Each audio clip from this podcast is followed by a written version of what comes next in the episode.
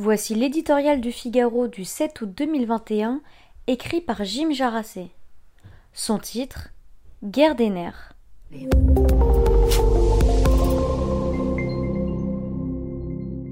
Qui va céder le premier? La bataille qui s'engage à droite à huit mois de la présidentielle n'est pas sans rappeler cette scène mythique de la fureur de vivre.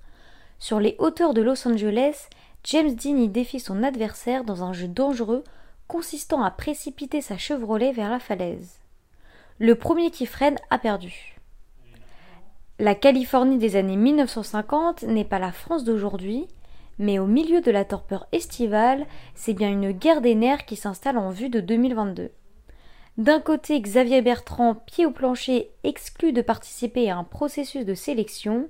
De l'autre, ses adversaires déclarés, Valérie Pécresse ou non, Laurent Wauquiez, refuse de voir dans le président des Hauts-de-France le leader naturel de la droite. Comment sortir de l'impasse?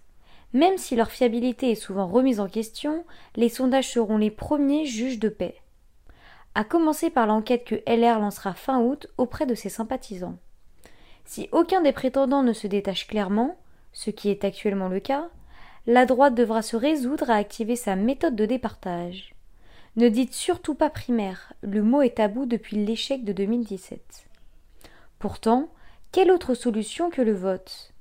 La célèbre citation de Churchill sur la démocratie, pire système à l'exception de tous les autres, s'applique aussi à cet exercice. Ses effets pervers sont indéniables et il peut dérouter un camp nourri par le mythe gaulien de l'homme providentiel, mais il demeure le moyen le plus sûr de dégager rapidement un candidat unique.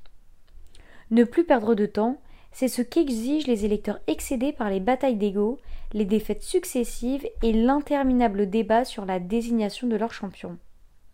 C'est seulement à l'automne que la droite pourra entrer pleinement dans la course présidentielle, dans laquelle Emmanuel Macron et Marine Le Pen sont déjà lancés à pleine vitesse.